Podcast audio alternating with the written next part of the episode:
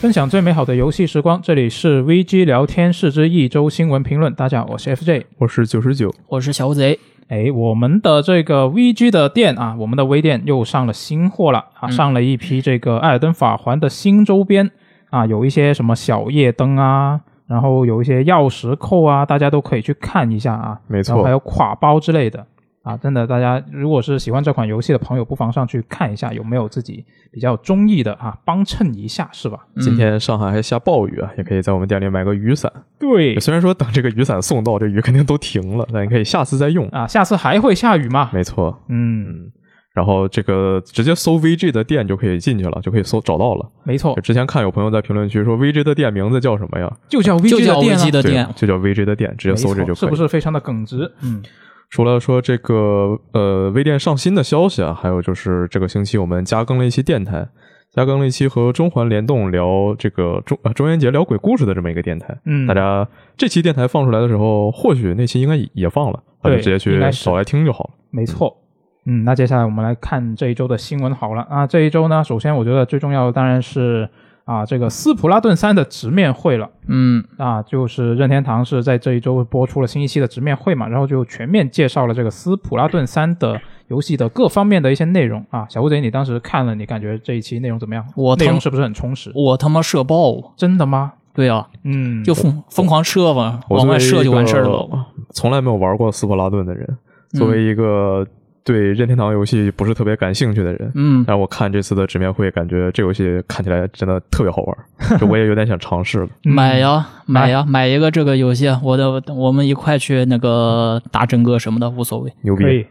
嗯，嗯，其实这一次的这个《斯普拉顿三》直面会，嗯、很多东西实际上是二代就有的一些那个内容，就比如说基本的那些什么土地啊，然后真格，然后基本的那些作战模式，嗯二代里面就已经出现了。不过三代它新加的这些东西也不少，所以呢，这次我就在这里简单的说说几个方面啊。嗯，来，就首先第一个就是这次鱿鱼的那个新动作，嗯呃，鱿鱼登顶和鱿鱼滚行，然后呃，鱿鱼登顶的话是可以加快它这个爬墙的速度，然后还能保证这个爬墙的成功率嘛？因为二代的时候你本身是没有这样一个就是所谓的登顶途径机制的，二代的时候你就是变成墨水，就说是钻到墨水里面，然后嗯一步步往上面爬。啊，它它这个二代。呃，它这个机制，它是只是一个怎么说？你还是要控制方向去移动的，是吧？呃，，对，二代就是一个基本的这个爬墙，你不仅仅要控制方向去那个移动，你还得保证你自己不会被掉下来。哦，就是你得保证你的那个移动轨迹是在这个墨水的范围里面，呃，对，对，那你那这一次三代新加的这个登顶，它是不是相当于是一个一键给你完成这个操作的一个东西呢？嗯，差不多，反正目前我看的话，应该就是说放了这个登顶之后，你直接就能从下面跳到上面去了，也就、哦、也就不用再担心什么转向的问题了，你就不用像二代那样子转向没转好，一不小心本来说要爬墙的，结果钻到水里面嗯、去了。就是就是那种比如说那个墨水涂的比较歪歪斜斜，它不是一个直线的情况下是吧？嗯，它一出了那个范围，它可能就会掉下来。嗯，对，主要是有的时候你那个摇杆如果没掰对的话，它就它那个乌贼嘛，就嗯自动往下掉，然后一掉就直接掉到池塘里面去了。哦，那其实我看到它这个演示，我会比较好奇说，如果它在实战里面，它的那个呃涂在墙上的那个墨水，它也歪歪斜斜的话，我怀疑。我不知道啊，就嗯它可能如果它调的好的话，它会自动去给你适配这个路径，然后哦，还是保证让你能够上去。那个其实应该不需要特别担心吧？感觉它这个东西实际上就是说我这边在这个墙体上之后，我点一下这个登顶，我直接就能窜上去了。嗯，就我希望它会是一个，就是你不需要，就是连新新手也可以直接一一键就可以上去的一个东西。嗯，这样的话，对新手来说会比较友好。嗯，是的，你像再加上这一次的这个呃乌贼服装当中也有这个所谓的行动强化技能，然后咱们这个爬墙速度还能进一步提高，就有了那个行动强化技能之后嘛，就是说登顶的之后它的一个后摇的动画会缩短，哦，对，也就是说相当于更快的爬上墙壁了。嗯，那有这样一个东西之后呢，就狙击手，也就是那些玩狙击枪们的，就可能应该是心中狂喜了，因为，嗯、大家有了这套这个鱿鱼登顶和行动强化之后，就可以直接就是爬上高台激情互射了。嗯，嗯、近战武器的话，也可以就是靠这个登顶嘛，嗯、一口气窜到对面的头顶上，比如说对面在墙边，然后你靠着这个登顶。一下子窜到对面的这个头上，然后再来一个从天而降，嗯如来掌法，可这个以，这个感觉应该也是能够做到的。对，应该是嗯，然后除了鱿鱼登顶之外呢，还有一个就是鱿鱼滚行。滚行这个东西，我看的这个演示上面放的这些内容嘛，就是相当于是一个一边旋转一边跳的一个动作，然后再给你加一个旋呃抵挡攻击的 buff。就看虽然说这个看着就跟这个怪物猎人里面的那个绝对回避的动作好像有点像，嗯，嗯，但是二代就是斯普拉顿二代里面本身是没有这个动作的。二代你如果要是躲那个敌人攻击的话，你就只能疯狂的雷神步，雷神部当时的雷神部是一个就是什么样的样子就是你往你地上喷墨水，啊？喷墨水，然后潜进去，然后出来。再往前喷墨水，然后再进去，再出来，然后再往前喷墨水，进去出来，这样子。哦，原来如此，这样就保证自己的身体没有暴露在外，呃，对，就是这么一个作用是吧？对，雷神部的话，就相当于是，如果你这边的队伍队形被冲散了，然后你又被对面的墨水冲成包围的话，靠着雷神部就能逃掉。哦，原来如此，对，但是三代的话，就相当于说我可以，呃，至少就是说不单纯的依赖雷神部嘛，然后我可以靠这个鱿鱼滚行，我先滚一段距离，嗯，滚一段距离完之后的能逃掉的话，自然就万事大吉；那逃不掉的话，我再用雷神部也是一样的。嗯，那三代除了这个，其实，呃，虽然说直观上面来说啊，这个由于滚行的话，好像是在这个淘宝当中能够发挥作用，但是我个人觉得应该在进攻的时候也能发挥一些作用。应该是对，就比如说对面拿一个针管枪，然后你拿一个中刷，实际上如果你要是碰到一个会玩的针管枪的话，实际上你那个中刷就很难近他的身。嗯，对，它就会一直射你。但是你有了这个滚行之后，就像，呃，随便随便来一个突进技能一样，你拿这个中刷直接就靠一个滚行直接滚到他身边，然后再一拍子把他带走。嗯，感觉就这种打法应该也是可以的。嗯，就刚刚这个鱿鱼登顶和鱿鱼滚行，我感觉它其实两个东西，你比如说你刚刚说的爬墙以前也是能爬的，嗯，然后呃，这个鱿鱼滚行以前也是有雷神步可以达到一些类似的一些呃效果吧。嗯，那我觉得他这一次加的这些东西，完全就是为了能够再进一步的降低这个门槛，就是可能你呃爬墙你也不用去太依赖你的手动操作了，它可能就会有一些系统辅助性质的东西，让来来帮你直接就上去了。呃，说是这么说啊，但是就是我目前来看这两个动作的话。你对于新手的话，实际上是可以方便操作，但是对于嗯老手的话，应该是能够就是说提升他们自己的一个打法的，因为，呃，目前来看这两个动作可能都有一些就是说研究打法的空间。嗯，就对那就可能是就是对于新手来说，它是一个降低门槛的东西；那但对于老手来说，它是一个加深了它可研究的一个深度的一个对，东西，就相当于提是吧高。提高操作上限了。嗯，可以，很好，我觉得这两个东西加进来。嗯。嗯、那除了动作之外呢，然后接下来就是聊聊关于另外一个比较重要的方面，就是武器啊。呃，武器的话，首先就说明一下，前作当中的基本款武器都会在这一次的斯普拉顿三当中登场，也就是说，这个大家在初代或者二代里面擅长使用的一些武器，在三代里面也会出现。那所以呢，我在二代里面，我就是，呃，我就是针管枪玩家，嗯，已然后经用惯了。啊，对，单人单人手枪玩家，然后这个八五针管我照用不误，所以说，嗯，这点对于二代已经玩下来的玩家来说嘛，就特别的友好，因为喷射里面很多种类武器，它的那个嗯、呃攻击逻辑，还有它的那个喷地的逻辑，实际上都是不一样的，所以说用老武器玩的话，肯定会更加顺手一些。嗯，嗯，那新武器的话，其实这次有介绍到这个猎手弓，还有这个呃刮水刀。猎手弓的话是可以进行这个近距离扩散涂抹，然后也可以就是说在短暂蓄力之后进行远程狙射嘛。嗯，然后后定位上面或许会更加全能一些。然后刮水刀的话，就相当于一个呃远近攻击都可以的一这样一个新武器。然后官方给到的这个镜头，我看了一下是，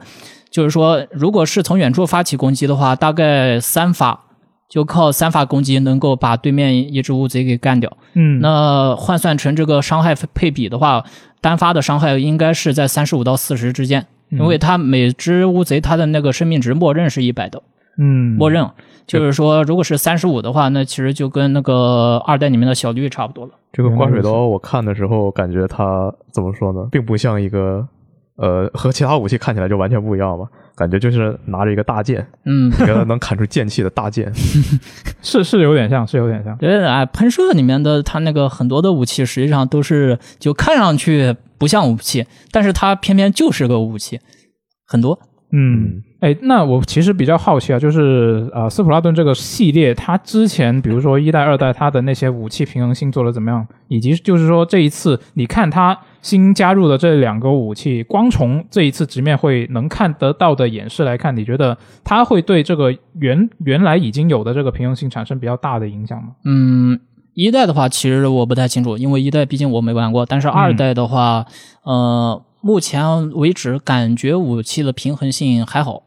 啊，嗯，就是各个武器它之间的那个定位相对来说是比较清晰的。你拿刷子跟你拿那个双枪，嗯，它的这个打法肯定是不一样的，各有所长是对，吧？各有所长。但是，嗯，相对而言啊，我这边看见过有些玩家讨论，就是他们的意思是说，如果你会玩狙击枪的话，可能这个能够占到更多的便宜。嗯因为狙击枪这个东西，它的这个优点是显而易见的，就说白了就是手长。嗯我我够不到你，但是你能够到我，你啪一发就能把我带走了。嗯嗯，很多地图实际上都带了那种狙击枪专用的一种高台嘛，就是嗯、开场的时候，嗯、队伍不是四个人嘛，对，对，但是有一个狙击手，狙击手那就先不管其他的，狙击手先跑到那个高台上面，高跑到高台上面，然后立马把枪架着。嗯啊、水网水网就是说水网基地这边窜，就直接把谁头给狙掉。嗯大概就这个意思。然后就是说，嗯、如果狙击手他不在，就是说不被那个其他队伍的那个，嗯、嗯、不被其他队伍的乌贼骚扰的话，那他那个在高台里面蹲着打就可以了，非常舒服。嗯嗯、那你像这次的新武器的话，其实我个人感觉似乎对平衡性应该也不会产生特别大的影响，因为，呃，目前来看，这个猎手钩还有刮水刀，实际上就是现有武器的一些变种嘛。虽然说它的这个，嗯、具体打法跟战场定位肯定是不太一样的，但是这个机制。实际上都是同一套这个模组里面出来的。你像这个弓箭本身，实际上它近距离的攻击方式就有点像那个必刷，嗯，就就就你来回来回这样来回这样来回这样这样喷墨，然后嗯、呃远程的话就可能跟狙击枪就那么有那么一点相像了，对，但但是这个就是说两者之间啊，具体的一些差别什么的，这个回头要等游戏正式正式发售之后的才能明白。首先我们是肯定知道两者肯定不是完全一样的。对，那你像这个后面的这个刮水刀，其实实际上也是的。虽然说看上去啊，就是呃能远程攻击，然后还能带一个近近距离的这样一个挥斩嘛，但是嗯、呃可能跟刷子的这个用法也是完全不一样的。所以这个等到时候《Splatoon 三》正式发售之后，看这个嗯、大家这边会开发出怎么样的一些打法。嗯嗯，然后你像包括啊，这次除了武器之外，还有这个放出了一些所谓的副武器和一个大招，就是一些比较新的这样一个技能。嗯它这个呃喷射里面啊，就是我先解释一下，因为喷射里面它的那个武器种类很多，但是相对应呢，就是每个武器它是对应一个副技能，然后一个大招。嗯也就是说，我随便举个例子，我如果要是玩八九的话，我八九的那个副技能就是跟踪导弹，就是我扔我那个扔按 R 键扔出去之后的，就是发射一个就能够短暂跟踪你的这样一个那个青蛙导弹。然后大招的话，就相当于是一个就是导弹连射了。嗯，就对，按下去之后，直接就是对你范围内的所有的那个乌贼造成打击。嗯，然后这一次的这些新大招嘛，其实目前来看的话，也算是二代的一个改进版嘛。就比如说这次出现的能量战，能量战实际上这个东西就跟二代的那个装甲墨墨水装甲就有点像了。哦，虽然说两者它那个加成的范围不太一样，能量战我看了一下是应该是加速度的。墨水装甲呢，就是单纯的加护甲值，但是，嗯、战场定位的话，应该还是会有一些重合的地方。你像比如说，嗯，能量战这个东西本身是自己也能加，然后队友也能加，所以说开了这个招之后，就相当于，啊、整个队伍都可以靠着这个加速的提成去冲进去开团。是，对，因为《喷射战士》这款游戏啊，《Splatoon》这款游戏真的就是，嗯、又特别需要开团，节奏特别啊就快。嗯是不能单打独斗是吧？你你单打独斗的话，对面分分钟就把你干掉了，嗯，就必须要去开团，不断的开团。嗯，所以说就有这个当时在二代的时候的这个墨水装甲本身也算是一个神技嘛，就是说我这边打算开团之后，我直接开一个墨水装甲，然后大家一伙直接哗啦哗啦冲上去，就把对面全部给干死了。嗯对这种情况经常发生。然后你像能量战的话，应该也是这么一个定位。嗯、那除了能量战之外，还有一个就是鲨鱼冲锋。鲨鱼冲锋这个东西，实际上我第一眼看上去跟这个二代的落地拍就有一点像了。哦二代的落地拍是就是你释放之后嘛，你先跳到空中，嗯然后再往这个地上拍一发那个水弹，就相当于《守望先锋》里面那卢西奥开着开那个音障屏蔽一样。哦对，这其实都是同一个动作。然后你像这次的鲨鱼冲锋呢，它就不是从天上面跳下来拍，它是直接就是说，嗯、开个鲨鱼摩托车直接就钻到你人堆里面，然后再开了，就就开那个水弹。嗯就停下来它就炸开，对，所以说我感觉像这种招数的话，因为它本身是带一个移动路径的嘛，所以，呃，用的好的话，我觉得应拿来应应对面应该是差不多的。嗯，你像这个落地拍本身就是的，因为他们有的时候就是说，有的会玩的那些人啊，就会嗯、呃专专门找一个地方，嗯专门找一个地方完了之后呢，随便喷一点墨水，然后他就藏在那个墨水里面，哦等着你路过。 camper 对，就是这样子，就是你你这边不知道呀，你这边就感觉对面好像在这里涂了一泼墨水之后就走掉了，嗯你压根不知道那墨水里面藏着个人。啊，然后你走到他跟前的时候，他现身，哗的一下来一个落地拍，把你拍死了。嗯像像这种情况我就遇到过，啊，就可能就有一些可能有一些战术是可以是，比如说四个人，然后三个队友过去开团了，然后他躲在一个地方等待时机出来偷袭。啊、老阴逼嘛，老阴逼嗯没这种没有东西人会永远等待你，除了老 六。老阴逼这个东西在斯巴达通的世界里面还是比较常见的哦。嗯那你像这一次的鲨鲨鱼冲锋呢，本身也是的，就是我可以先暗暗的躲在角落里面，然后等你们战况焦灼的时候，我直接开个鲨鱼冲锋进冲进来，把你们全部都收割了。是对，大概就有这样一个想想法嘛。但是，嗯、就像我说的那样啊，用的好的话，当然拉来阴对面嘛；用的不好的话，就直接被对面的狐狸王打成筛子了。所以说，这个还是强调这个，呃，这个玩家的技术力的。对，感觉是一个相对来说比较高阶的一个东西。对，还是说看看这个后面会开发出哪些比较阴间的用法啊？我也是比较好奇哦。嗯那除了咱们这次提到的这些新的机制之外呢，然后这次哎还有一个比较特别特别牛逼的功能啊，哦我认为、是什么呢对特别牛逼的功能，那就是这个大厅自带记忆播放器，就说白了就是相当于可以观看对战录像。以前是不能观看对战录像的是吗？以前的对战录像需要你自己另外找采集卡录，哦，那就是不能啊！你要对的你要自己录，那就是它系统里面没有这个系统，没有这个功能。对它系统里面是呃本身没有这个功能。这次这个播放器除了说录自己，录完之后你还可以看别人的视角。啊，对啊、就很很像那些啊、呃电竞比赛它的那个赛后复盘，对，对然，后你你可以直接切。你还可以切，你还可以快进， 而且这个东西不用看那个就是电竞的录播，他可能导播犯病 了，就给你这这边在开团，然后他视角切到一个老六身上。有这种可能。嗯那你像因为斯巴达顿这个节奏本来这个节奏就非常的快嘛，然后一局三分钟，嗯、如果是刚一开始玩啊，就是说刚一开始上手这游戏的朋友，你很容易就是出现一个问题，就是怎么说呢？我一局游戏我刚刚好，我我正正好要找到我自己的那个射击节奏的时候，比赛就结束了，啊，因为它一局就三分钟。嗯对，本本来那时候的本来好好的，结果，嗯、最后三十秒那个 lower lever 一响，然后大家全部就跟疯了一样的，就就跟，嗯、真的真的就真有的情况下，真的就是感觉是有一种那个狗咬狗的感觉。比较混乱是吧？对，嗯嗯、但是这次你像有这个对战录像之后呢，就所以说这个新手嘛，他在有复盘的情况下，就最起码能够知道自己是怎么死的，就不至于慢慢的走太多的弯路了。对，嗯，你像《斯巴达顿》这游戏的话，实际上我觉得啊新手跟老手之间的技术差距可能还是比较明显的。我自己二代玩了两百多个小时嘛，嗯然后你如果要拿来虐菜的话，我觉得自己还是有点信心的。但是我有个朋友就是刷到现在，他就一直在刷那个呃《斯巴达顿二》嘛，嗯刷到现在已经刷了四千九百个小时了，哦，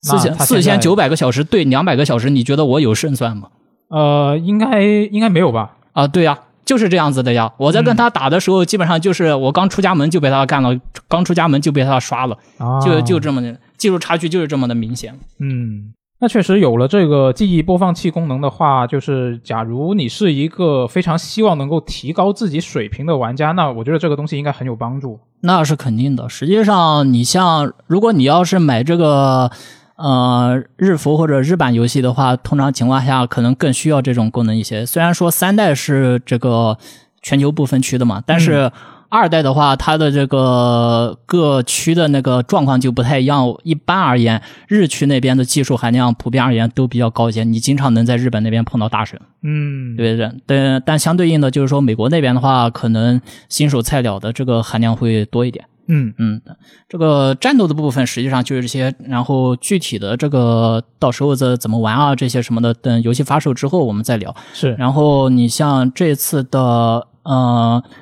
宣传片呢，除了这个战斗之外，还其他聊到了其他的一些内容，哦就比如说这次的打工模式，嗯嗯、打工模式这个东西实际上就相当于一个 PVE 了，嗯，就四个玩家组成一个小队，然后去挑战各种各样的那个鲑鱼，就把鲑鱼打败之后收集那个鱼卵，然后就是说他给你三波那个呃数量限制，就是说你在规定时间内收集齐那个足够数量的鲑鱼鲑鱼卵，嗯，然后就可以完成打工的任务。就是这个模式它的一个最重要的游游戏的目的是收集鲑鱼卵，而不是打败敌人，是吧？就是呃那些敌人会来妨碍你，但是你的最终目的是要收集鲑鱼卵。你可以这么理解，但是就是为了收集到足量的鲑鱼卵，你必须要把足量的敌人给打败。哦，懂了，就是得把他们打了才有足够因多的为鲑鱼卵。因为鲑鱼卵这个东西它不在小怪身上，它在啊 BOSS 身上，你必须要把 BOSS 打掉之后，你才能获得鲑鱼卵。嗯对，然后这次的打工模式呢是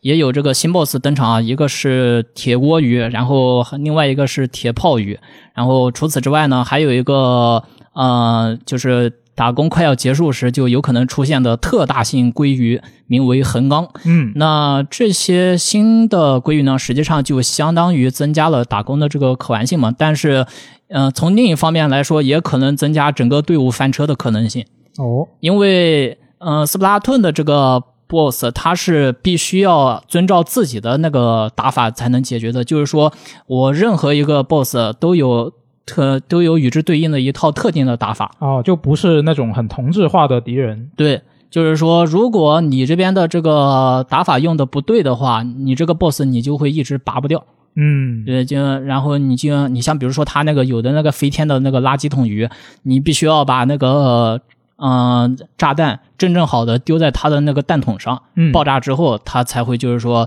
嗯、呃才会被击败。你用其他方法的话就不行。所以说，在这种情况下呢，真的是就比较考验玩家的这个技术含量嘛，因为你本身如果不会打的话，你那个 boss 就迟迟拔不掉。嗯，然后你第一波的 BOSS 拔不掉完了之后，你第二波的 BOSS 又进场了，你那一大堆的 BOSS 在你面前，你这根本就没办法继续打下去了。啊，那感觉这个玩法，如果是一群没玩过的人，就是我们一起来开荒，那应该也挺快乐的。我觉得啊，如果就是说现在我们三个人开荒的话，我估摸着第二波能不能撑过去都难。啊、真的吗？这么难？对啊，第啊第一波第一波或许可以，第二波的话就有点难了，因为这个东西确实是需要自己慢慢去摸索的。嗯嗯，二代，你像二代打工嘛，二代打工呢，它那个后期真的就是各种各样的 BOSS，它是就跟复制人一样批量出现。嗯，如果你这四只乌贼啊，其中当中有一只拉垮的话，全队恐怕都要跟着完蛋。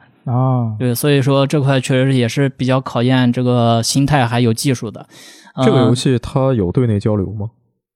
有，但是游戏类本身的话，就是说没有语音交流。啊、你如果要语音交流的话，你就必须要下那个就是专门的一个应用。哦，就是如果是在游戏内部的话，顶多就是开一个提示，就比如说像在英雄联盟那样子发一个问号，然后发一个那个什么，呃，就示意敌人不见踪影，像这种信号。那我感觉，如果说你队里遇上的人就是不会打，那你就可以准备开下一把了。差不多好像没没什么办法教他。差不多，因为有的情有些情况下，你真要如果要真的遇到那些不会玩的新人的话，确实玩的就比较让人纠结。行，嗯，那这一次呢，加上这些 BOSS 呢，也算是变相提高难度嘛。但是现在，呃，三代的打工机制跟二代打工机制有一个比较显著的不同，就是说三代的这个硅基软可以投掷了。哦，那就是这个会有什么影响？就就是就咱们上次聊过这事儿了，嗯，呃，是嗯，你有那个硅基软投掷之后，就是说，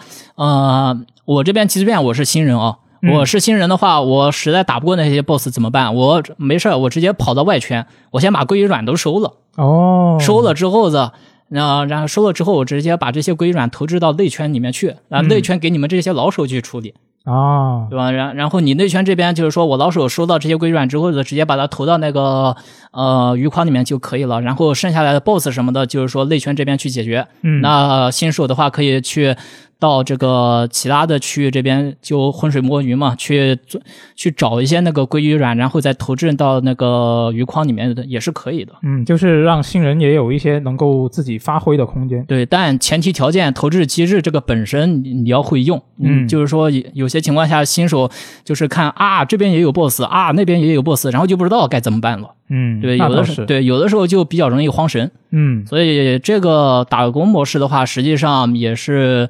呃，就反正不是那么容易的。这个各位如果真的有兴趣的话，我建议还是自己打几盘试试看。嗯，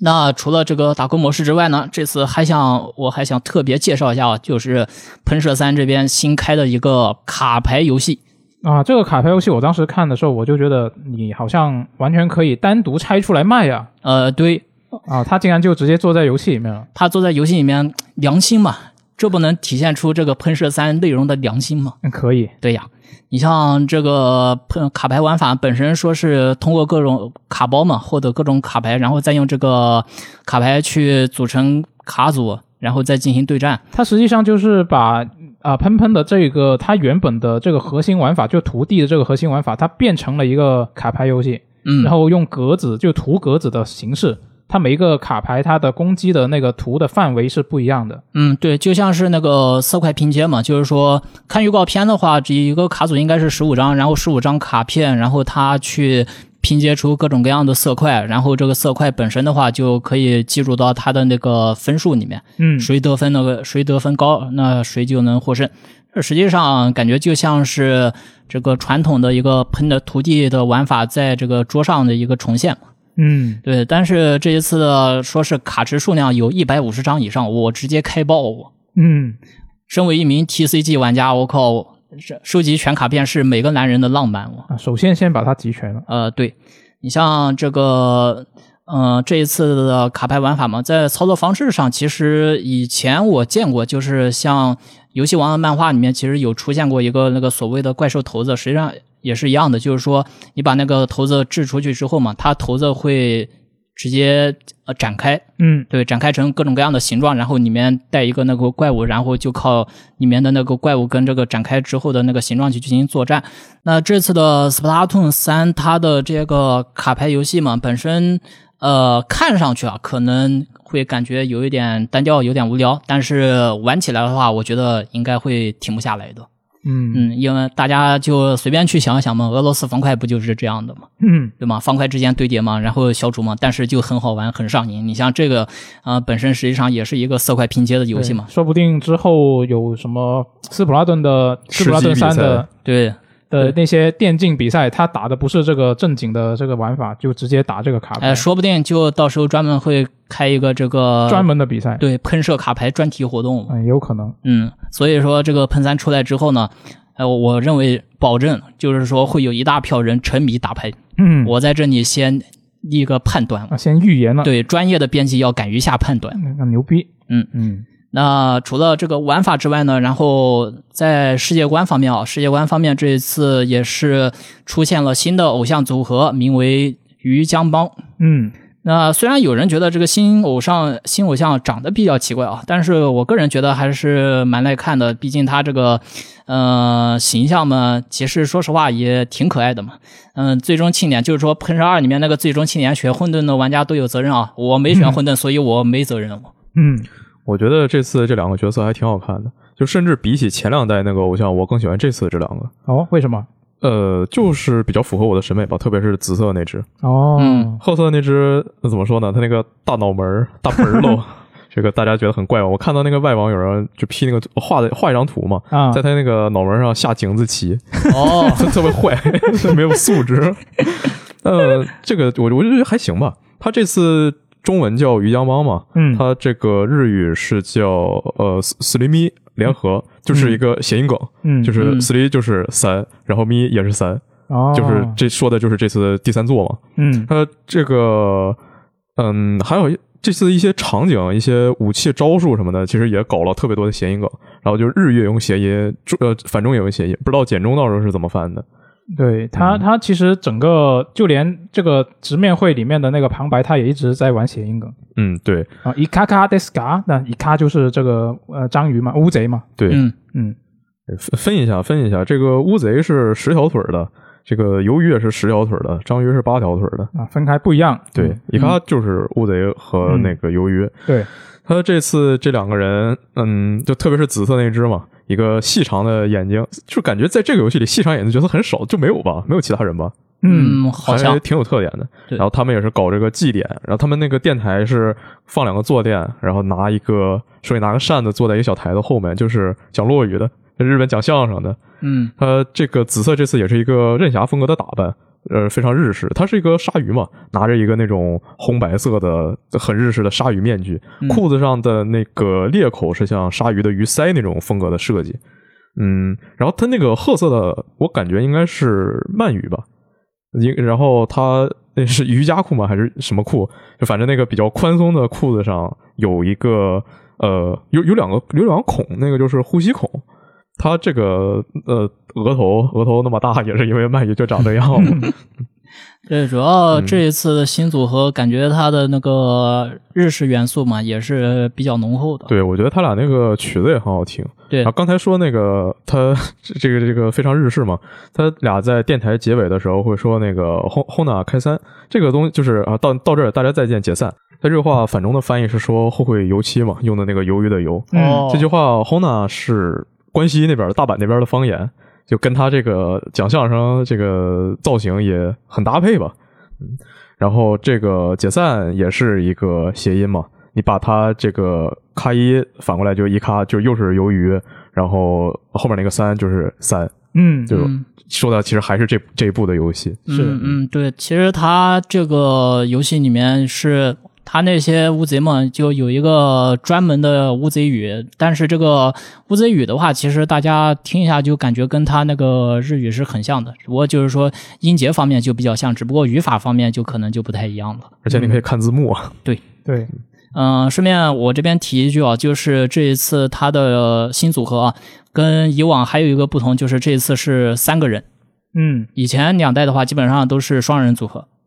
嗯、那这一次三个人呢，其实也就对应了，嗯，本次游戏推新推出的三队混战模式。啊，对这个三队混战的话，就是在这个绩点比赛当中出现嘛。绩点比赛它是说这一次的绩点比赛是，呃，所有人都可以从这个三个队伍当中选择自己支持的一方，然后去参加比赛。然后，嗯、主要是说这一次的绩点赛是分成两个阶段的，第一个是常规的那个土地作战，然后决出一二三名之后，就进行三队夺宝对战。就之前一二三名角出来之前都是常规的啊，呃一队对一队是吧？呃，对，就相当于这个三选二、三选二这样子，就是不断的去进行常规的这个涂地嘛，嗯然后涂出个就是决出胜负之后，就按照一二三的排名去进行三队夺宝对战。三队夺宝对战这个东西是个新玩意儿，对，那我看他的那个演示里面是在一个地图上面，然后有两队是在地图的两端，然后有一队是在中间的。对那中间那一队肯定就会受到两队的夹击。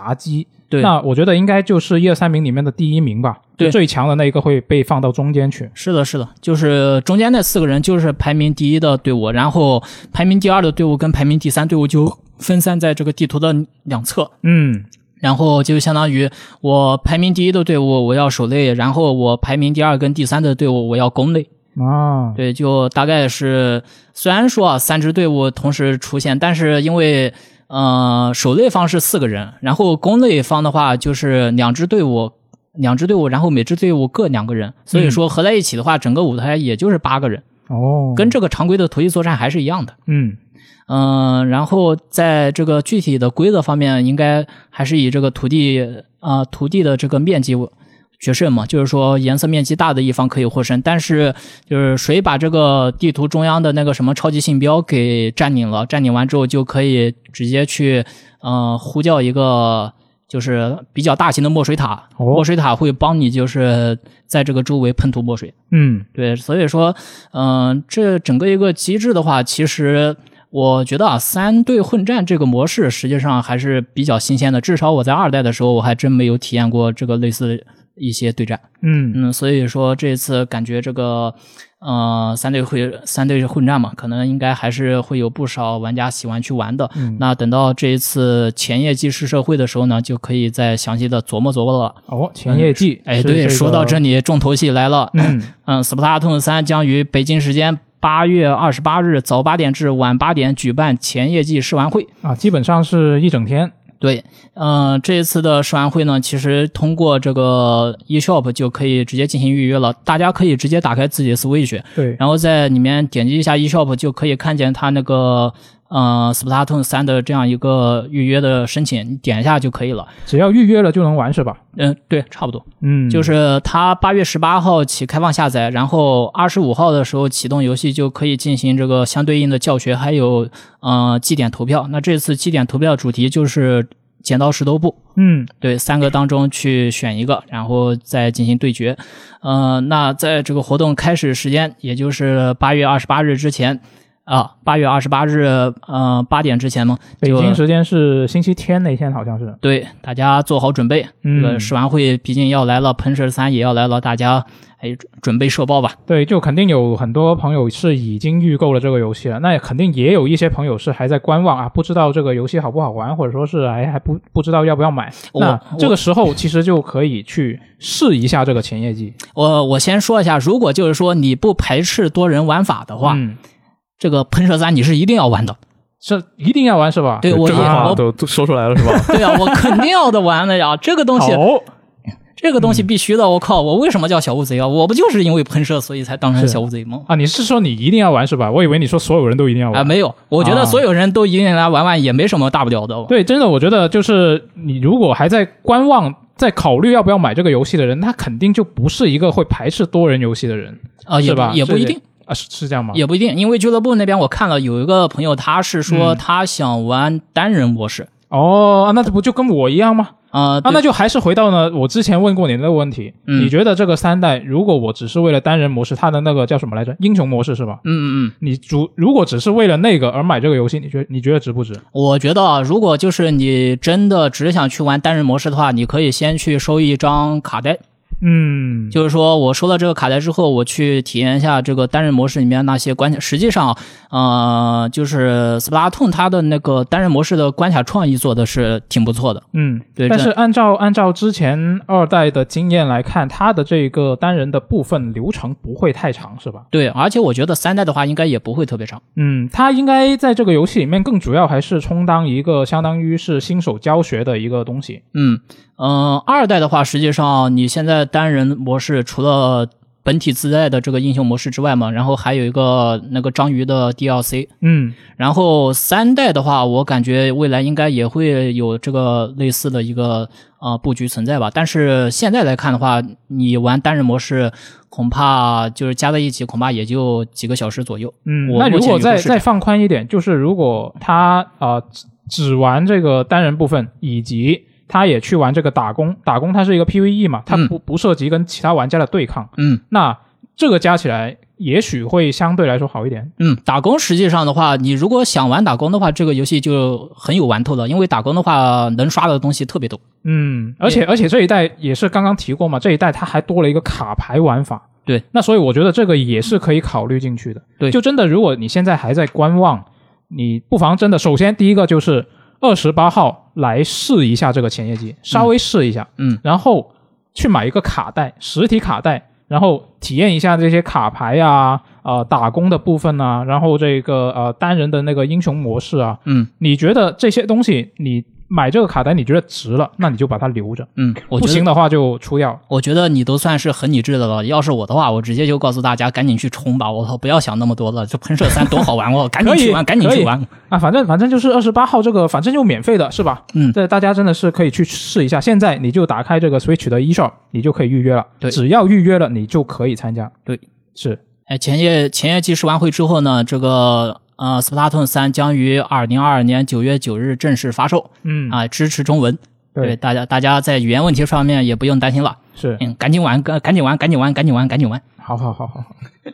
那接下来我们来看下一条新闻好了啊，就是这个关于微软的一个消息啊，就是之前巴西的相关部门不是在审查这个微软对动视暴雪的收购嘛，然后他是询问了包括索尼在内的多家厂商的意见，然后呢就把这些意见就放在网上公示了。其实也不是所有东西都公示了，有对些还是端着说，对就有就有不一能给些普通人看。有一些内容它是删删节掉了，可能是涉及一些什么商业机密对之类对的。对对，对，那各大厂商的意见里面呢，基本上就只有索尼，他的意见是一个比较消极的态度。那索尼他呃他的意见呢啊，微软也是在这个回应里面是呃总结了一下索尼的意见啊，他一个就是说啊，索尼觉得这个《啊使命召唤》太牛逼了，它定义了一个游戏类型啊，没有它的话我就办不下去了，我要倒闭了啊，这是他的第一个第一个要点啊。那另外一个要点就是说，啊、索尼觉得如果微软能够将这个《使命召唤》系列收进这个 XGP 游戏库的话，那这个微软它简直就是天下无敌了啊！这是索尼的一个在这个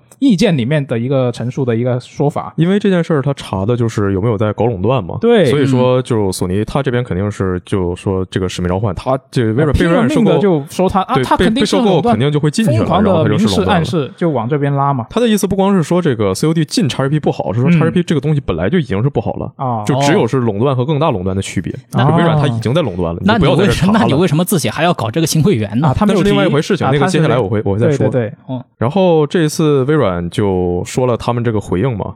呃，微软你怎么说？大家就直接找那个原来新闻看吧。是其实，呃，说说了不少东西，然后说的好像也是那么回事儿。所以说，这个从微软方面的观点，应该怎么来说，就直接看微软自己怎么说就好了。嗯那毕竟索尼没有，他没办法对这个事情再进行一次回应，所以我这边说一下，从索尼这边考虑，就首先呢，我就直接啊，我也不在这儿叠甲了啊嗯，我就我是一个锁狗啊，嗯虽然说索尼他最近干的一段时间都非常愚蠢，让我非常的难受，但是你看那些。呃，他这明显就是两个资资本大厂在这儿干对自己有利的事情。对你不要他们谁说点什么，你觉得哎好像很有道理啊，就觉得这简直太对了。嗯还是要客观一点来看。啊其实从上周就他这个事儿刚发生的时候，就一堆公司在同一个地方同时表达自己的观点。啊嗯我觉得这个事情非常有意思，因为说即使这个东西它不一定是真心话吧，但毕竟是一个法律方面的审查，对你不能说假话。你对可以不全说，但你必须得说，而且说一定是真的。是这个互相说好话的场景真的是非常非常少见的。嗯我当时看到这个新闻，就立刻开始脑补各个厂商拟人化啊，女生宿舍里的同 人文、二次元形象、性格我都想好了。嗯，那所以然后就刚才说这个，就因为他们不能说假话嘛，就看一下对他们的想法。是在索尼这方面呢，索尼一个就是说 COD 牛逼，嗯那它能保持现状就是最好的，因为你看这个。那叫什么？《现代战争二》它接下来一段时间马上就要开测试了，也对是在索尼这边提前测的。对嗯，他就他都是有提前的这个测试的权利的。对，即使是他这边明摆着肯定是要被收购了，但还是跟索尼这边关系很好。对，因为它原原有的那个合同还是不能改的。然后就如果说被微软拉过去呢，索尼的意思就是说，那这肯定就是垄断了呀。因为虽然说市面上有很多跟 COD 同类型的作品，但你要说真碰一碰，没人能跟 COD 碰。嗯，呃，体量上以以前确实以前有战地能跟他碰，但战地现在已经二零 四二了。另一方面说，这 XGP 的意思呢，索尼它这边有自己的订阅服务，但是它是就相当于我们之前电台里也说过，基本上就是被微软逼着才搞了自己的订阅啊是嗯它这个起步就已经晚了，而且办的没有对面好，嗯每次公布什么都要被人说点这个那，说点那个。嗯，所以说这个东西，它只能说这个不好，它不能说它好，然后但是我我就赶不上它。嗯那这个，所所以就还是刚才他说那个，就微软它已经在垄断了，嗯他搞了这 XRP，他把第三方那些乱七八糟东西、小游戏全划到自己那儿了，然后呃我我这没有了怎么办？他这就是垄断，他就是业界大恶人。嗯嗯、他这个索尼就一看他说这话就是呃，有人急了，我不说是谁，我看这瓜我这很开心。嗯但是这个接下来我就要说一些微软的问题了，微软怎么不好了？呃，因为微软说话做事儿就以以这次来说，它其实是这事儿办的是有点脏的，呃，不是很干净。就他先说， 这这就非常非常奇怪的一句话，说索尼赢下了之前的每一场主机战争，然后上世代 PS 的销量是 Xbox 的两倍，就直接开始卖惨，说你看他他他他他他去年打我，这今年我厉害起来了，你还你还说我， 我我我稍微垄断一下怎么了？然后别的厂商会说，这个 COD 的竞品是《战地》、是 Apex、是《瓦罗兰特》、是 CS、是《彩虹六号》。微软说是什么呢？微软说那个 COD 的竞品是 Doom、是《战争机器》、是《堡垒之夜》、嗯是过过是远哭，然后是《军团要塞》、是《泰坦天降》啊，《泰坦天降》这个死了的 游戏，还有那个《生化危机八》啊，就反正是就只要有人游戏里有人拿了枪，不管第一人称、第三人称，然后他就在算微进软这去了全都算竞品。啊，嗯然后这其实就感觉是就骗审查部门人嘛，毕竟他们是不玩游戏的，你就相当于一堆图、一堆视频摆这儿，然后说我说他是，那你也不知道，那就是了，骗人嘛，这不是？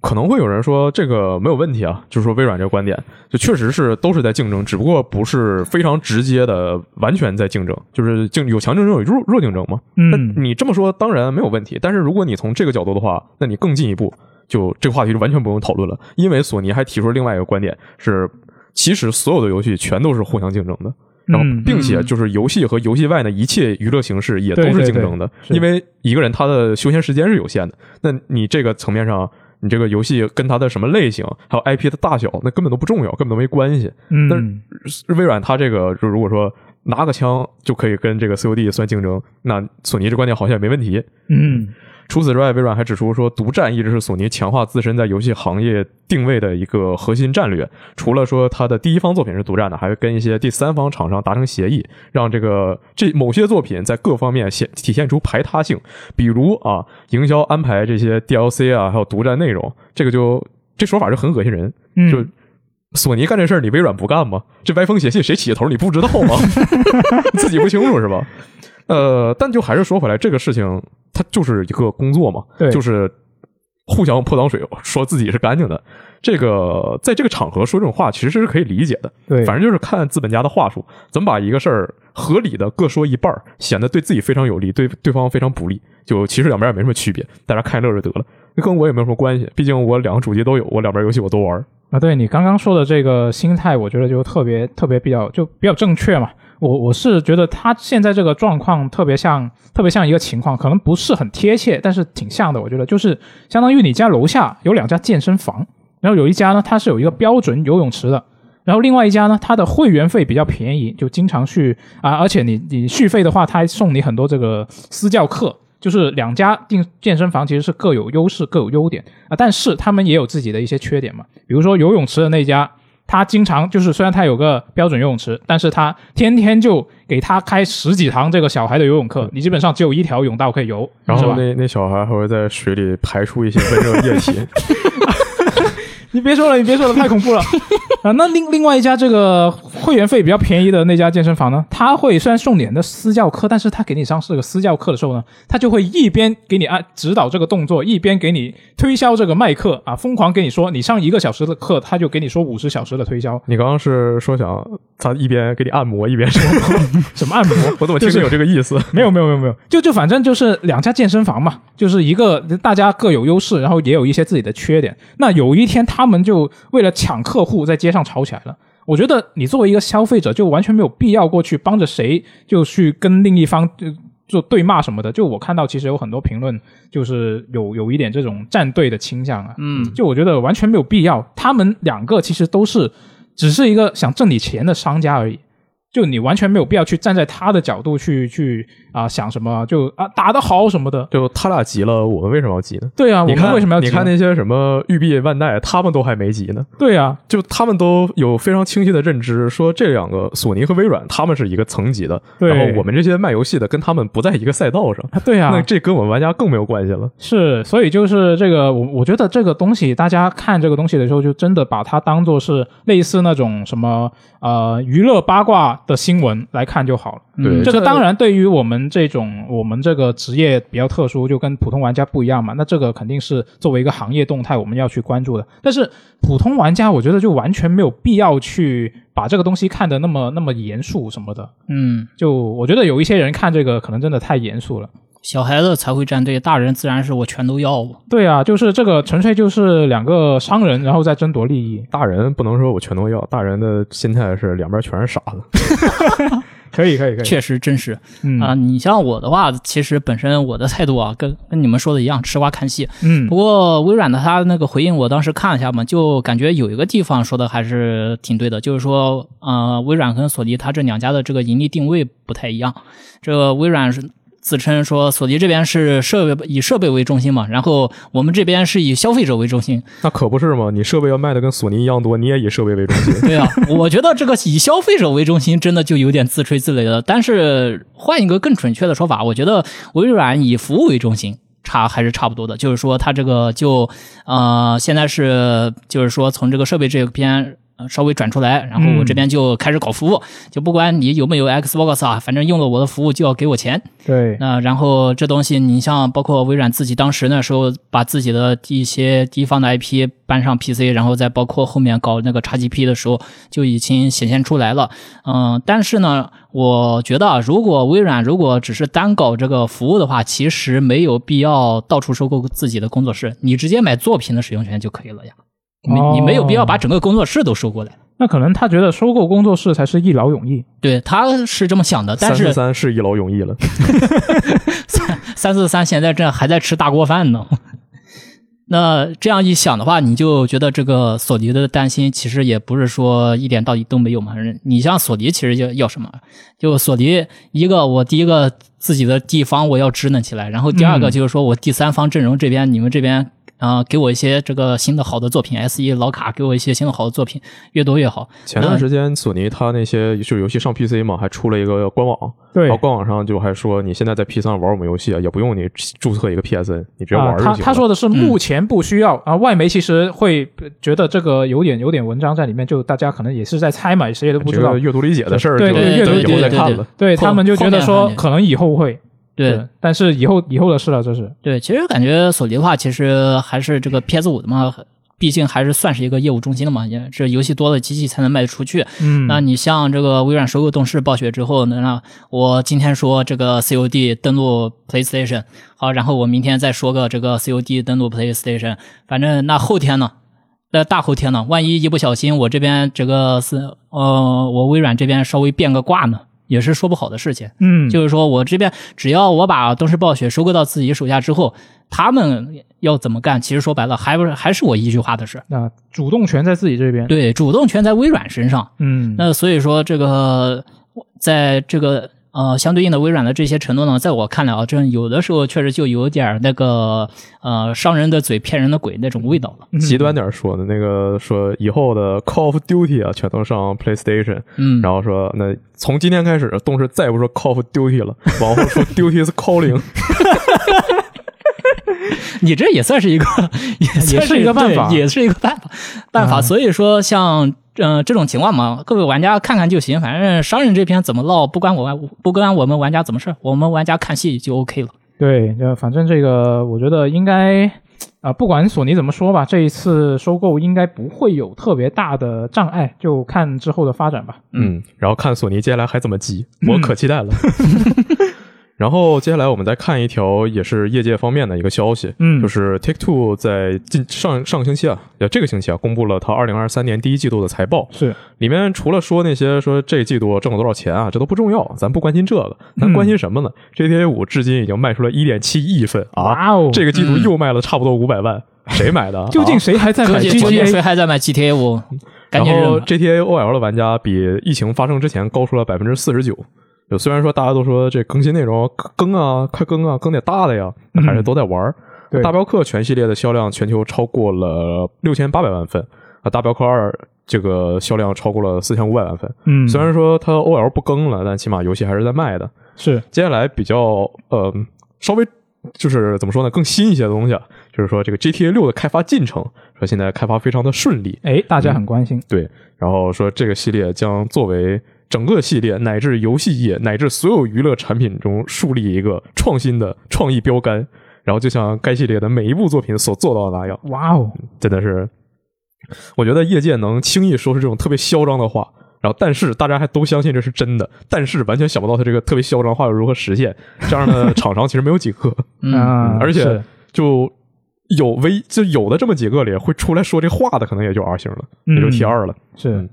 就有钱真好，他能花时间花精力把东西做好，然后放出来。不管说他做了多少年，做了呃，反正就只要我这东西做出来了，那就是赚钱。那没钱那种呢，就只能紧赶慢赶，在每一个特定日期出点东西，先保证能出来，然后再说质量。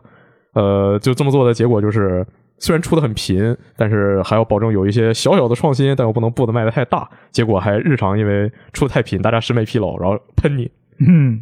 对啊很很真实。对很真这实个 GTA 六，就其实这一次他也没有说什么很实质性的东西，就说啊我很顺利啊，然后我们一定会很牛逼啊，就是这两个点。嗯是那我也所以这个这个就还是得等他下一次能在公布新闻的时候看还是不是还继续复读这两句话对。看反下正现在的这个大家的预期就是年末公布嘛，对，年末公布，然后说啊，这个二零二二二四年、二五年就能玩到了，然后再跳票一次。对要看一下年末有没有消息啊。嗯，反正文件夹都已经建好了，反正就加看接下来还会加些什么东西吧。是，那接下来看下一条新闻好了。下一条新闻呢？啊，又是日剧。为什么我们又聊日剧啊？上一周才聊过，就上一周刚说是十月份有一个关于游戏行业的日剧嘛，这一周要聊的这个又是关于游戏行业的。这这一次呢是东京电视台，它是宣布会在九月份播出一个漫改的游戏，这个漫画叫做《追逐者游戏》，然后呢它会改编成这个真人剧嘛。那这个漫画的原作是这个游戏开发商 Cyber Connect Two 的社长松山洋他自己写的一个故事来做的一个漫画。嗯，那这个 Cyber Connect Two 应该大家呃经常玩那些漫改游戏的应该会认识，就是他们做了很多《火影忍者》啊。啊，还有这个《龙珠》《卡卡罗特》也是他们做的，最近的《鬼灭之刃》也是他们做的。哦，就他基本上是因为宋山阳他自己也是一个呃周刊少年 Jump 的粉丝，所以他就特别喜欢做这些东西嘛。然后这个漫画它的本身它的故事是讲在游戏开发公司工作的年轻人，然后在这个游戏制作的过程当中出现各种问问题，就讲这些故事嘛。呃，而且这个这个漫画特别骚的是，它里面就直接指名道姓说，我这个漫画里面的公司就是我这个公司，嗯就直接说说了名字了。那这个漫画它在二零一八年刚开始连载的时候就得到了很大的反响，主要就是那些真的在游戏行业里面工作的人，那些读者，他看了之后就觉得这个哦，你这个太他妈真实了，然后就觉得说光是读起来就令人反胃。呃我也去看了一下这个漫画，嗯，就看了一下呃前前两话啊、首先第一话就是有一个老员工因为家庭原因离职了，然后这个主角呢他就被晋升成了这个高级岗位了。然后他就得到了权限，可以打开这个高级岗位才能打开的文件夹嘛。嗯然后他打开进去一看啊，有这个高级岗位的什么工作内容啊，有这个项目项目进度的甘特图啊。然后他的工作呢，除了他原本要负责的那些工作之外，他变成了高级岗位之后，他还得带团队。然后他带团队要做什么呢？就是要把每一个工作，就是他刚刚说的那个甘特图，他会有标了一个百分比，以五天为一个单位来安排。他的工作就是把这些项目全部给他们督促到每周，比如说五天，五天以内你要把这些项目全部都推进到百分之一百。哦，但他他要做这个事情，然后他做了这个，算相当于是团队的一个小领导嘛。他做了这个岗位之后呢，他就开始对这个啊、项目组里面的同事有了一些不同的看法啊，比如说有一个啊、特别闷骚、话不多的同事啊，原来发现他的工作效率这么高，啊我打开这个甘特甘特图一看，他今天的工作安排在昨天已经完成了，嗯啊，这么牛逼。然后另外一个就经常看他工作好像很轻松的一个老油条啊，没想到他是一个摸鱼高手啊，他的他的那些一直在拖，一直在拖，就非常的牛逼。那既然他是新增了这个啊、管理团队的工作嘛，然后他自己原本的任务也是还是要完成，他就开始就感觉到啊，这个高级岗位虽然钱多，但是也真的很辛苦。那这个，所以他在这个漫画里面，我看第一话，他刚上任就遇到了一个大危机，就是刚刚说的这个老油条的同事，他就谎报工作进度啊，跟你说啊，我已经完成了百分之八十了，然后他过去一看，他只做了百分之四十不到。然后主角跟他约好了晚上下班之后一起通宵，我给我帮你一起把这个做好吧，你呃我们报上去就说你已经完成了，是吧？这已经很很照顾他了，是吧？然后下班了，这个老油条竟然说家里有事，他说我把家里的事情解决了，我再来找你。然后最后就只有这个主人公他自己一个人通宵把这个事情做完了。惨，就这种就这种职场上的这种事情，可能就是有很多真正的社畜就经常遇到嘛，可能就是就觉得非常的真实啊。这个刚刚这个就我觉得这种事情我我看到这一种这种事情的时候，呃，特别是我经平常跟朋友聊天啊，我有一些朋友他们在上班的时候也是有会遇到这些事情，我就会忍不住觉得说我自己真的挺幸运的，我自己从毕业出来工作到现在，我基本上没遇到过这种事情。嗯但是就从我自己跟平时身边的人交交流来看嘛，其实这种事情还挺常见的，就总会身边总会有一两个就是这种这种人，就可能不一定会很多，但是肯定会有。这所以我完全没遇到过，就真的挺挺神秘。啊、马上就让你遇到有点幸运遇到。真 的吗？从今天这个录完电台，我就转变成这样的 人。你不要， 嗯呃，那其实我这边听你说的这个，呃，它的这个本身的一个游戏开发者做的一个漫画嘛，对我我也想到一个，就是以前那个十三 GB 防卫圈，它这个游戏刚出来那会儿嘛，呃，有一个漫画家叫这个呃鸦雀年介，他也发过一篇短篇的漫画，然后名字叫做《神谷慎治的香草防卫圈》。哦，就是是香草社的社长神谷慎治，他也是就是在开发这个十三骑兵圈当中遇到了各种各样辛苦的事情，哦就什么。呃，就是说工作这边死活做不完，然后说自己想在公司里面加班做嘛，结果跑到那个房间里面，刚准备说打算休息，结果另外一个员工跑过来说：“老板，不好意思，这个房间已经被我包了，你去其他房间睡觉，找地方睡觉吧。”啊还有这种，对吧？然后员工把老板赶出来了， 然后然后后面就是说找不到睡觉的地方，就只能就是随便找一个那个小单间儿在那里，呃，一边一边休息一边工作，然后呃坐着坐着，然后呃那个个办公大楼起台风了，啊，对，然后把这个大楼窗户都给吹破了。这么戏剧对性吧？然然后窗窗吹破窗户之后，本来说不就说要修嘛，啊，本来神谷他自己意思是说三万日元差不多了吧，结果后面一问，后面一问那个维修工说要，因为是高层作业，所以咱们这边的收费标准可能高那么一点点哦。我们这边要价是四百六十万日元，对啊，三万460三万日元对上四百六十万日元，你说这神谷社长社长从哪来的那么多钱呢？啊，那不修了，不修了，对呀、那那到最后那是没办法修了。然后你像再到包括后面游戏就是快要到呃宣发周期的时候，二零一九年 TGS 时期嘛，就是说神谷前脚要参与这个游戏的宣发活动，然后后脚呢还要在公司里面疯狂加班，因为他的这个有的有些游戏内容还需要继续打磨，嗯，继续打磨。那所以说，真的《十三骑兵防卫圈》这款游戏其实能够面世也是非常不容易的一件事嘛。然后开发游戏本身也不是一个轻松的差事，反正还是，呃，向神谷社长致敬吧，我只能这么说。对，就这一次宣布的这个漫改剧，我觉得啊、我那比较让让我放心的就是它本本来就有一个由真正的行业人士原作的写的故事的一个原作。嗯，那上周聊的那个阿童木之子，他是啊、一个黄金档，嗯黄金档的话，一般这种特别是涉及到一些特别专业的东西，或者说是呃，比如说一些亚文化的东西，它在黄金档里面就不会做的特别细，嗯因为它要考虑到更广泛一些的观众。那这一次的这一个漫改剧，它是一个深夜档，就有，而且刚刚说了，就它有一个原作的保证嘛。那我觉得，如果真的是想看游戏行业被拍成电视剧的话，我觉得这一部九月份播的这一部剧，就比那个《阿童木之子》要靠谱很多。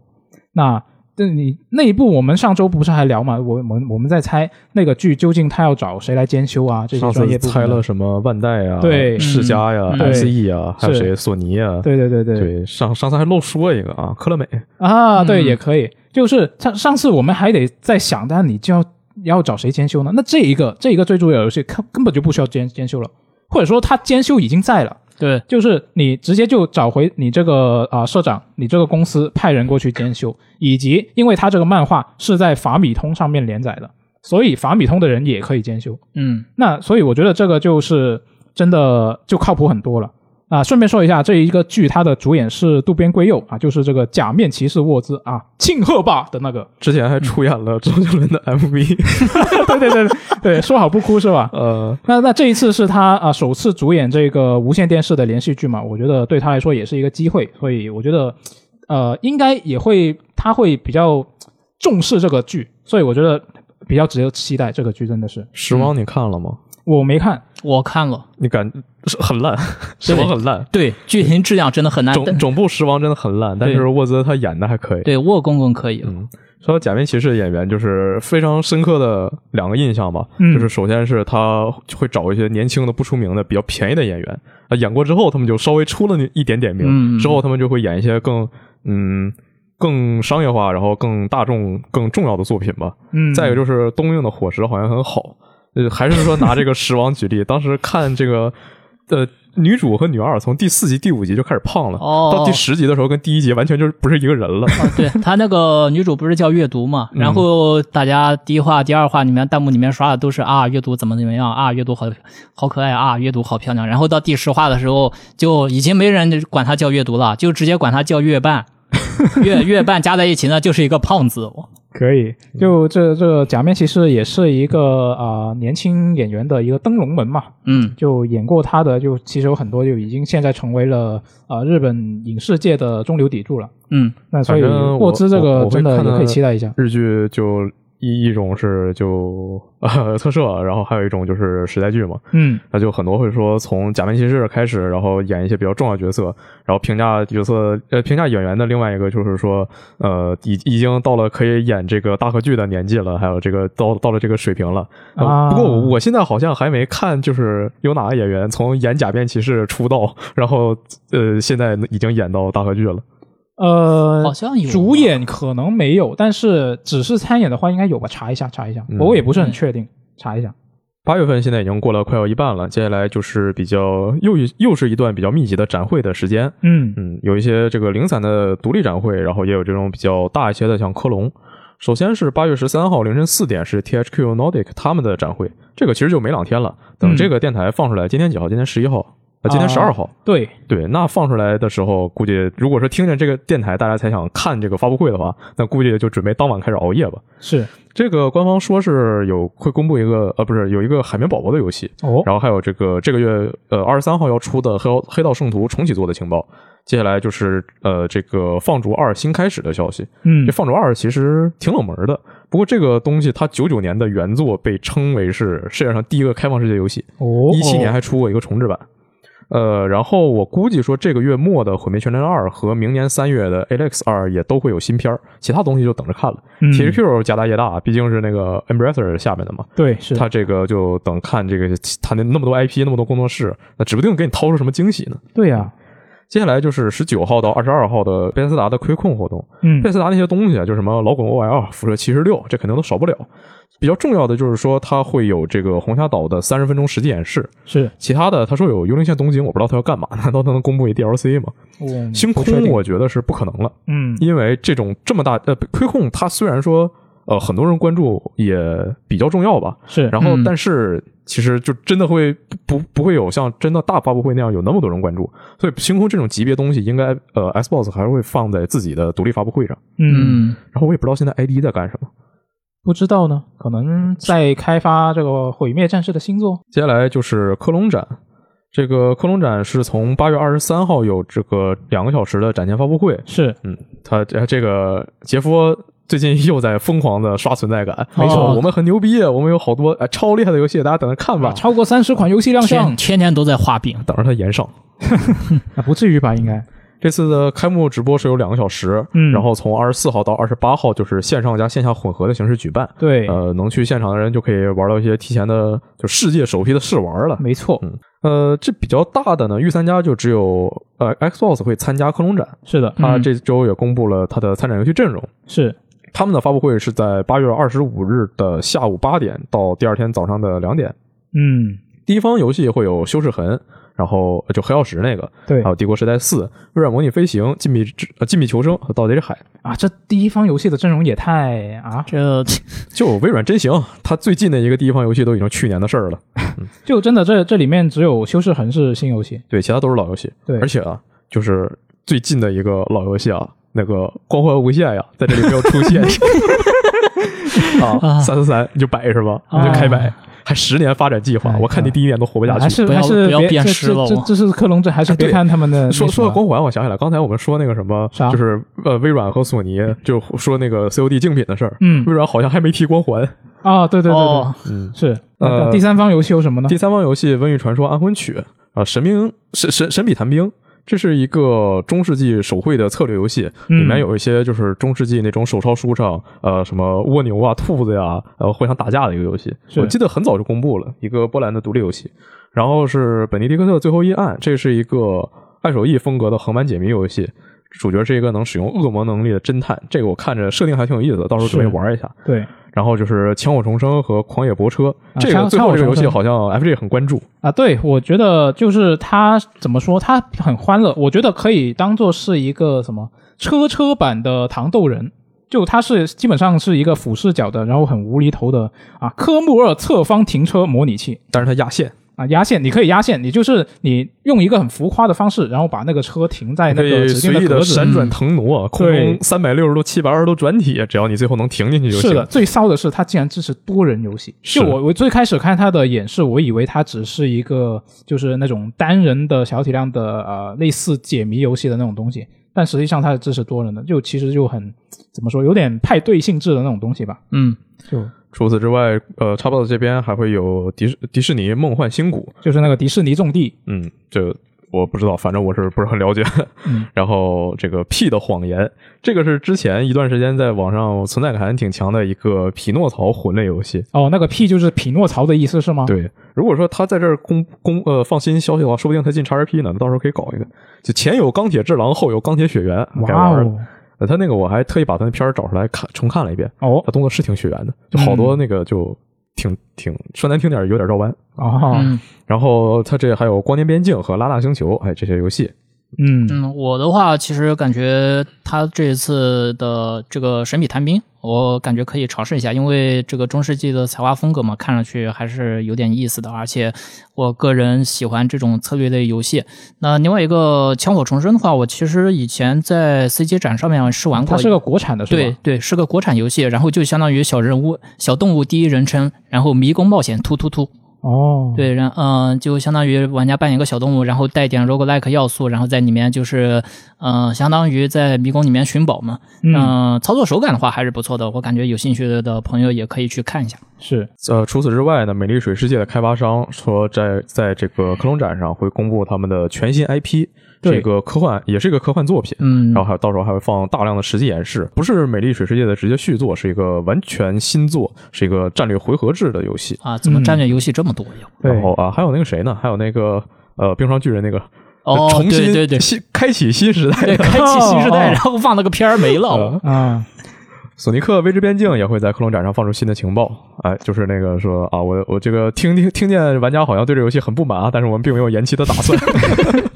啊，看看一下，再看一下它到时候会有什么新的片可以播啊哎？八月二十五号是 Gibbs Radar 办那个未来游戏展，嗯呃，差不多会放五十款游戏。呃，那个他这个未来游戏展的主持是奎多斯和呃那个弗雷亚的配音哦，啊、但当然了，这上肯定不会放战神嘛。 啊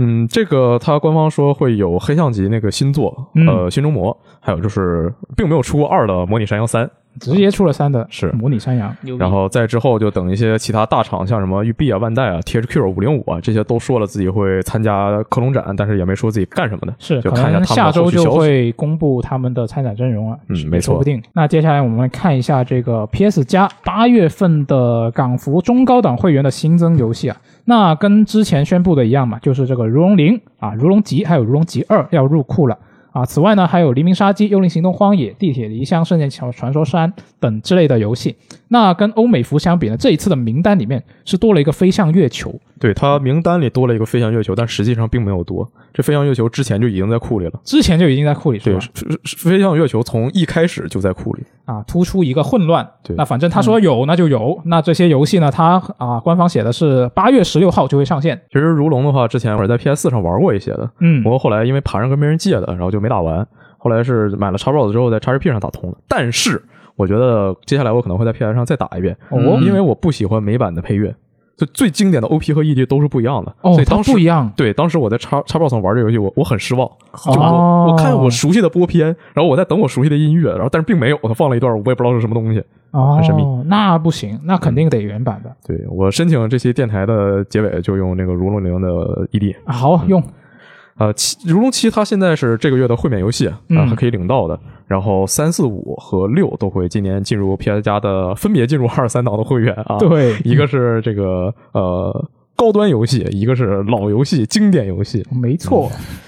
荒野这个《幽灵行动：荒野》就是上个星期进 XRP 的时候已经说过这是一个什么样的游戏了，这次对就不再讲一遍了。是然后需要注意一下，就是那个这次加入 PS 加的 Uno 和两个大富翁，它也是育碧的游戏，它是占那个育碧 Classic 名额的。哦，所以说，按照就是以欧美服来说，因为港服游戏不全嘛，是那首发育碧进去二十七个游戏，七月进去五个，八月进去四个，然后剩下四个月还剩十四个名额可以进。那接下来应该就是稳定的，就是呃每月三四个游戏就这样了。嗯，然后就凑满五十个嘛，就大家可以猜一猜，无奖竞猜，接下来几个月都会有什么东西。嗯我希望搞点什么，就老彩虹六号什么的。啊，对，是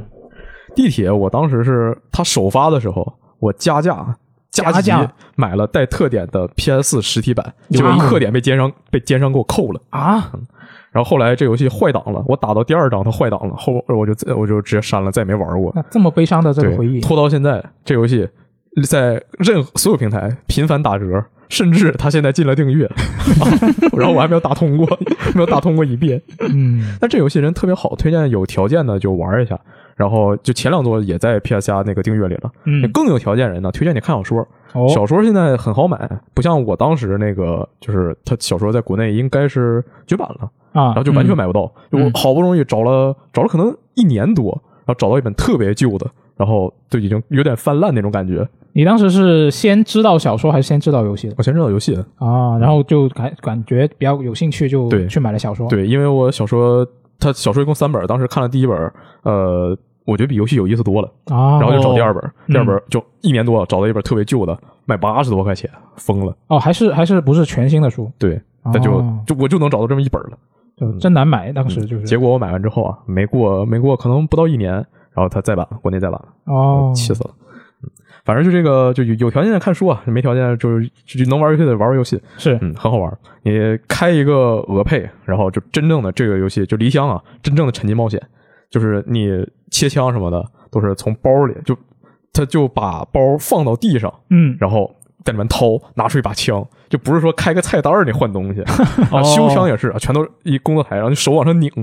那地图上标点不是说啊，你你去哪儿给我拿什么东西，然后地图上咔噔出来个点儿，他是你跟人聊天，嘚嘚啊聊半天，聊十几分钟，然后大哥最后说一句，哎，我我最近我想弹琴，然后主角就拿他那个地图上自己画圈儿，记一笔，说啊那谁谁谁，他说他想要个吉他，然后你就去给他找，然后找完你再给他，你你你找到之后他也不给你提示，你看主角收起来，你也不知道怎么回事儿，那得回来交给他， 不然这个任务就没推。就就有点儿有有点儿怎么说呢？有点儿别扭，但又很有点儿硬核吧。特别写实。对，嗯，啊，这游戏里呃，经常我就跟人那个抽烟聊天儿、喝酒聊天儿，啊就摁那一个键，摁一下主角抽一口，摁一下主角喝一口，然后就俩人开始聊，然后唠半个小时，然后唠完了啊，行，唠完了，然后找下一个人 唠。所以说，当时我真的就推的进度特别慢，这也就是为什么我换档之后不想再玩一遍的原因。啊，很酷那对他前两座还有就是特别硬核的回血，你像别的回血什么呃，我用一个医疗包、嗯啊，什么我呼吸回血啊啊，这不行，这 pussy。那这个在地铁里是什么样的？直接拿出一小盒，里面全是小针，然后拿着一个往身上打一扎，哦直接往身上扎，扎，然后这这个高难度一打下来，身上全是孔。 然后刚才说到那个飞向月球，就是之前已经在库里了嘛，嗯嗯，它是一个在太空的解密冒险游戏，很非常孤独。呃，我不知道有没有人会对这种孤独感到恐惧，但是严格来说，它不算一恐怖游戏。嗯呃，是如果对科幻有兴趣的可以玩一玩。是它呃 PC 上本地化做的非常好，哦就你看那些纸条什么的，就不光是你走过去，它给你弹出一框一堆中文字儿，嗯它直接在那个图在在画面上就给你汉化出来了。啊但是我不知道 PS 上做的是什么样的。嗯。那以上就是本周一周新闻评论的主要内容了。那接下来我们来看一下这个读编往来的环节啊。这一周我们是放出了一期聊这个老头环速通的一个电台，我们是请到了羽毛来给邀我请们到做了客。啊国外大神拉斯 法德 ，CN 呃这个速通教父，没错啊，那那这一位叫做四四季一年夏之季的朋友呢，他就说啊，可以预想到的是，这一次法环速通比赛对于国内的推广速通是有这个积极作用，因为我们在这一期电台里面是聊到了羽毛办的这个全民啊速通法魂，没错，这个速通比赛嘛。然后呢，这位朋友他就觉得说呢，借这一次法环出圈的东风呢，啊，然后再啊，以及配合这几年国内这个速通的一个积累呢，就让可以让更多人认识到这个速通了，然后乃至于可以让更多人去尝试这个速通。然后呢，现在就是有一个很明显的变化，就是现在这种比赛是有金主开始愿意赞助了，而且就不不止一个金主。那这一次就可以做到，就是啊，观众他也看得爽了，然后选手呢，参赛选手他也有利可图，然后这个速通圈子也有一些新的血、新的血脉可以进加加进来，那就觉得这次比赛非常的有意义。嗯，共赢，这个下将也是我们的老听众了，是热心听众。他你看他这最后这 E 打书名号，没错一看就是熊人族老 粉丝了啊！对这次比赛非常的书名号认可，他有这个书名号资格。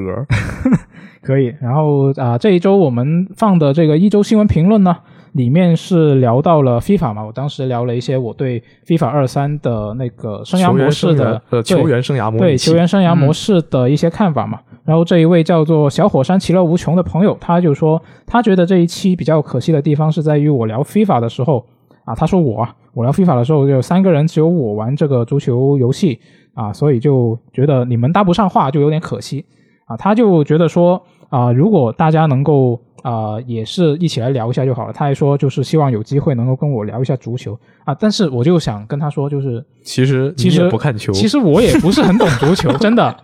其你要实你要我也跟没我有，上过学， 你也你真的，你要是跟我聊足球，你会失望的。我只是纯粹的喜欢玩足球游戏而已。就我真的平时我其实严格来说也不是完全不看球，嗯，但是就看的比较少嘛，就至少不是那种就是比如说有个什么啊欧冠，我肯定不会去熬夜看，我可能会第二天看一下这个一些精华片段，啊，精华党。那、但我觉得这个就真的完全不是一个合格球迷的事，能呃该做的事情。我觉得合格的球迷应该就是当场晚上就去看这个整场比赛，那才那是一个你合格看的球看迷。这个精华集锦，你会啊对这个比赛啊、对球员什么有理解吗？呃，其实球员我也不是认得很多，因为我平常就看的少嘛，嗯，但是就会看到一些打得比较漂亮的进攻，会觉得很愉悦我感觉我我有时候有些就是很奇怪啊，就有些嗯游戏我自己是不玩的，啊。然后但是我会喜欢它的一些设定什么东西，我会研究这个，哦但是游戏我肯定不会玩的。然后就搞得说我 我有时候呃在一些特定的方面比真正玩游戏这个人还懂，这么厉害呢？嗯，很神秘。云总啊，可云总以可以，那我可能也是云球迷啊。那最后我们来看一下下周游戏啊，下周有下周我们可以期待一些什么游戏呢？我之前我记得我准准备这一期电台的时候看了一下，好像没什么新游戏。确实。嗯嗯，八月十六号，米德加德部落它会登上 Xbox 平台和 Switch 平台。之前它是已经上了 PC 和 PS。它在这个十六号同日呢会更新第三赛季，然后有这个玩法内容啊都是有更新的。嗯，十六号，同时还有酷极轮滑，它会登陆 PS 4 PS 5 PC 平台，就是之前那个非常骚的，一边轮滑一边打枪的游戏。嗯，他们之前做那个奥利奥利世界是滑板，然后现在是轮滑嘛？是你要做出特技，同时射击。它官网我看啊，不是那个 PS 呃 PS Blog 上说，呃，针对手 PS 5手柄做了一些设计吧。嗯你在着陆啊、碾压还有闪避被击中的时候，都有不同的震动类型。然后它这个震动和音效还会暗示你什么时候弹药不足，或者即将就是马上就啊有人在狙你，有有大狙在架我。然后这每款游戏扣呃不每款游戏每款武器扣扳机的时候感感受到那个阻力都是不一样的。是八月十八号，RPG 时光莱特传说登陆 PS 和 NS 平台，之前是上过 PC 和 Xbox 吧，不太记得了。嗯它这是一个手绘风格的冒险游戏，看着挺可爱的，但是没有中文。嗯十九号是云端朋克推出 PS 五版，这个游戏我非常喜欢。然后详细内容大家可以去听上一期，也就是八月份的新闻乐坛，那里面我详细讲了一下。是。那下周就基本上只有酷极轮滑是一个新游戏，嗯就是其他都是一些啊、新的版本啊，或者是有更新啊之类的但是云端朋克很好玩，二零七七做不到的事儿它可以。啊，那就该玩了，该玩了十九号 PS 五那这期的一周新闻评论我们就聊到这里了啊，也是接上我们开头吟唱的广告啊，这个《艾尔登法环》的新周边已经上架到我们 VG 的店了，大家用这个微信搜索一下一个叫做 VG 的店的小程序，就对可以找到我们的店了对啊，它的名字就叫 VG 的店。那大家感兴趣的可以去看一下，那我们就下期节目再见，拜拜。拜拜。拜拜。いつか天を目がけ登る金色の竜のように舞う俺は迷わないぜもう後には引けないとくらないに誓うその道を行くのかその道はみ出るのか全部自分で決める世の中そんなに俺は強くないから流れに逆らう Why? Why? Why? Why? ひよこのままで終わるか人を傷つけ登るか迷って自分のことを裏切る幸せをつかむというのはどんなんだろう Why? Why? Why? 貧乏な家育ったせい飯を残すことなんかできねえ高級時計ゴールドだぜ見えてるものしか信じらんねえ頼る相手もいねえ東京二度と戻ることねえ故郷野望が俺のコンパス朱色に染まったコンバースやるしかねえんだよいつか天をめがけ登る金色の竜のように舞う俺は迷わないぜもう後には引けないとくらないに誓う青い光に誘われ行ってはダメと分かっていても求めてしまうかけ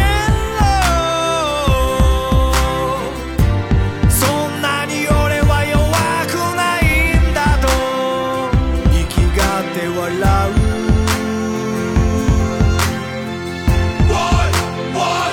Why? Why? ナイフのようにギラつく太陽が俺を突き刺す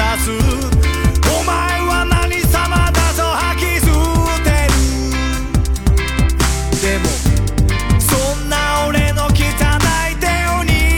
り笑ってくれた Why? Why? Why? 暗闇の街であなたに会って生まれて初めて光が見えて切なくなって好きになってあなたのためならと思えて自分が自分らしく強く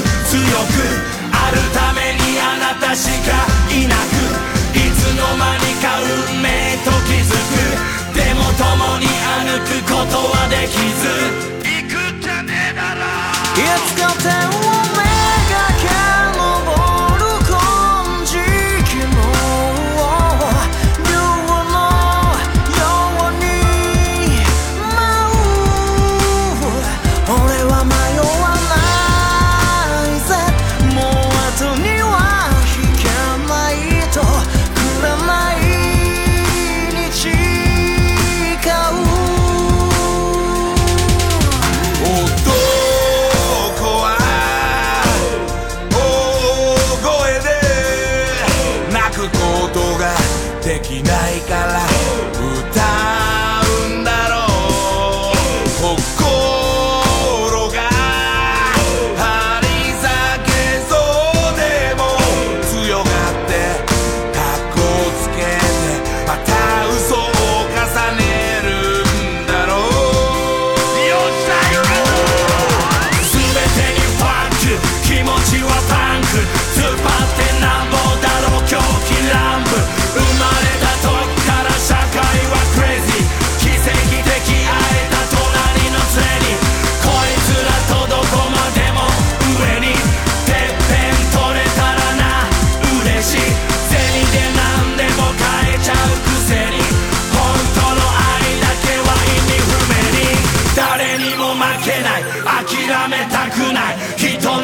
しもだけは立たないそんなプライドだけの戦い教えてくれよ意味はあんのかい男は泣かない泣け出すこともないそれはきっと現実的じゃない